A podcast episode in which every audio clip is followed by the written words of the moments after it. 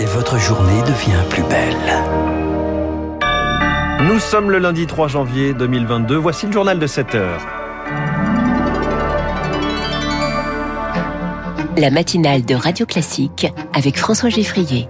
À la une, une rentrée sous Covid, masque, isolement, école. On fait le point sur ce qui change aujourd'hui. Pour 12 millions d'élèves, le retour en, classe vire au casse-tête, vous l'entendrez. 2022, année de la pilule anti-Covid. Un nouveau traitement prometteur arrive sur le marché, le Paxlovid. Il éviterait les formes graves dans 9 cas sur 10. Et puis nous irons en Chine où le Parti communiste s'immisce dans l'éducation des enfants. 5 jours de prison, c'est ce que risquent les parents qui s'écartent du chemin tracé par Pékin. Après ce journal, 7h10, le nucléaire est une énergie verte. C'est Bruxelles qui le dit et la France s'en réjouit. Ce sera l'édito de François Vidal. 7h15, peut-on dire joyeux anniversaire? Tiens, une monnaie. L'euro fête ses 20 ans. Je reçois un témoin de premier plan de cette jeune histoire, Jean-Claude Trichet, ancien président de la Banque Centrale Européenne. 7h25, l'info politique et les unes de la presse. Radio classique. Lucille Bréau, une rentrée à l'ombre du variant Omicron. Il progresse toujours plus vite, toujours plus fort. Depuis mercredi dernier, plus de 200 000 cas positifs sont détectés chaque jour dans notre pays.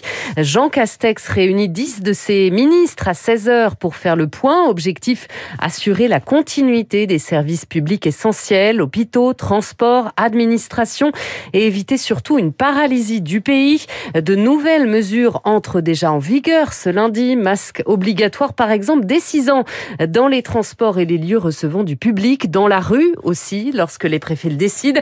C'est le cas à Vanves, dans le sud de Paris, le reportage des Maguessel. Faire porter le masque dans la rue à sa fille de 7 ans, Hervé, qui a déjà lui-même du mal à appliquer la règle, n'y croit pas une seconde.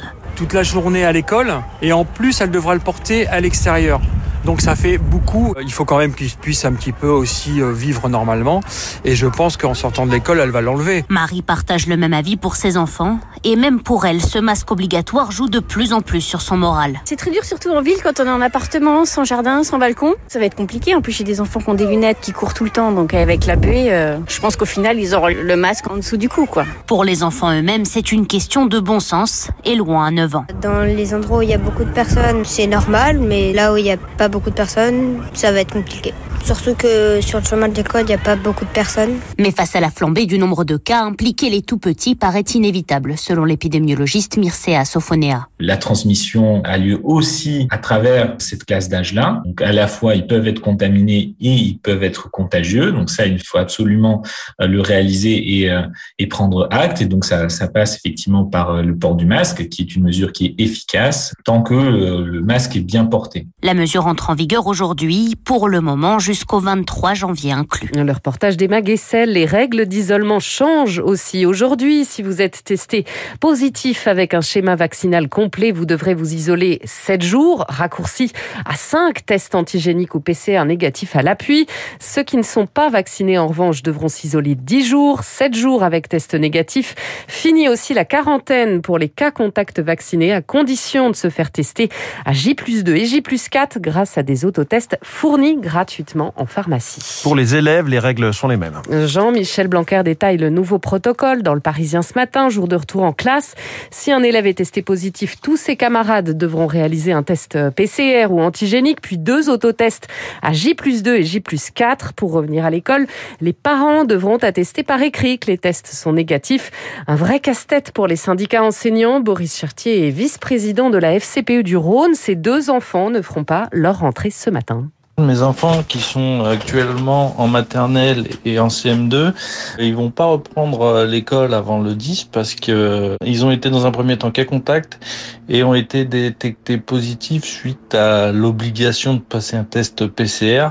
L'organisation des parents, ça va être effectivement un grand bazar. Euh, je comprends pas bien l'intérêt. Euh, un test, euh, c'était déjà contraignant. Deux tests, bah autant mettre les enfants en quarantaine tout de suite. Je vous dis, la rentrée, elle va se passer dans des conditions qui vont être mais vraiment lamentables. Des propos recueillis par Victoire Fort, le ministre de l'Éducation, appelle aussi les maires à doter les écoles de capteurs de CO2, des mesures insuffisantes pour le SNES FSU, le principal syndicat d'enseignants du secondaire, a déposé un préavis de grève pour toute la semaine.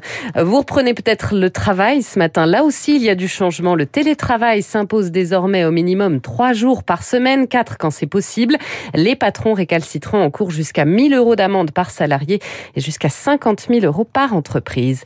Dernier changement, fini le petit café au comptoir debout. Désormais, il faudra consommer assis, plus de sandwich non plus dans les trains. La restauration est interdite. La SNCF promet d'appliquer la mesure avec discernement pour les enfants et les plus fragiles. Enfin, le pass vaccinal, lui, arrive en débat à l'Assemblée, entrée en vigueur prévue le 15 janvier. Et si notre salut venait d'un traitement? Son nom, le Paxlovid, une pilule anti-Covid développée par Pfizer. Elle s'apprête à être administrée massivement aux États-Unis et en Israël. Alors de quoi s'agit-il? On fait le point avec Rémi Pfister.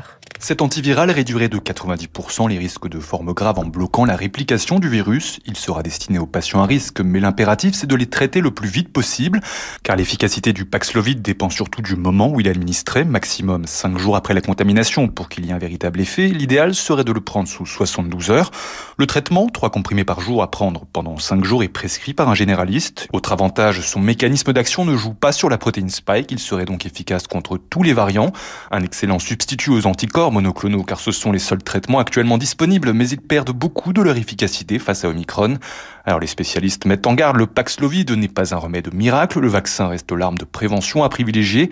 Autorisé depuis décembre aux États-Unis, les données en vie réelle sont encore très incomplètes. Les États-Unis où Omicron et la tempête hivernale Frida désorganisent complètement le transport aérien depuis ce week-end. Plus de 2500 vols annulés rien qu'hier, 2000 déjà aujourd'hui. En Afrique du Sud, l'incendie qui a ravagé presque tout le Parlement au Cap n'est toujours pas maîtrisé ce matin. Un suspect a été arrêté. Il sera présenté à la justice demain. Il est 7h08 sur Radio Classique. On part pour la Chine. Pékin veut expliquer aux parents comment éduquer leurs enfants. Eh oui, une nouvelle loi en vigueur depuis samedi révise complètement la notion même de famille et de parentalité et invite clairement le Parti communiste au cœur des foyers chinois. Elle impose aux parents un certain nombre de préceptes et gare à ceux qui ne les respectent pas, Marc Tédé. Si leurs enfants commettent des délits, les parents risquent désormais 135 euros d'amende et ils devront aussi suivre des stages d'éducation sous peine de passer 5 jours en prison. Concrètement, si des adolescents prennent de la drogue ou consomment de l'alcool, ce sont leur père et leur mère qui seront tenus pour responsables.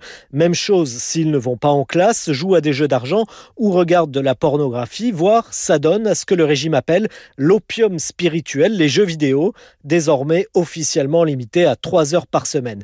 Plus la nouvelle loi exige des parents qu'ils apprennent à leurs enfants à aimer le parti, la nation, le peuple et le socialisme, mais aussi à prendre soin des jeunes tout en respectant les aînés. Marc Tédé et puis le football. Vannes, club de National 2, va tenter de créer l'exploit ce soir en Coupe de France face au PSG sans Messi testé positif au Covid. Deux clubs de 4e division, Bergerac et Versailles, sont qualifiés hier pour les 8e.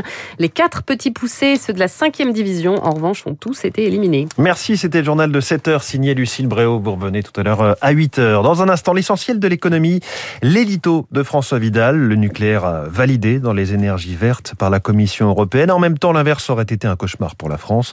Puis cette question, finalement, quel bilan pour l'euro au bout de 20 ans dans nos poches? Jean-Claude Trichet, ancien président de la Banque Centrale Européenne, est mon invité.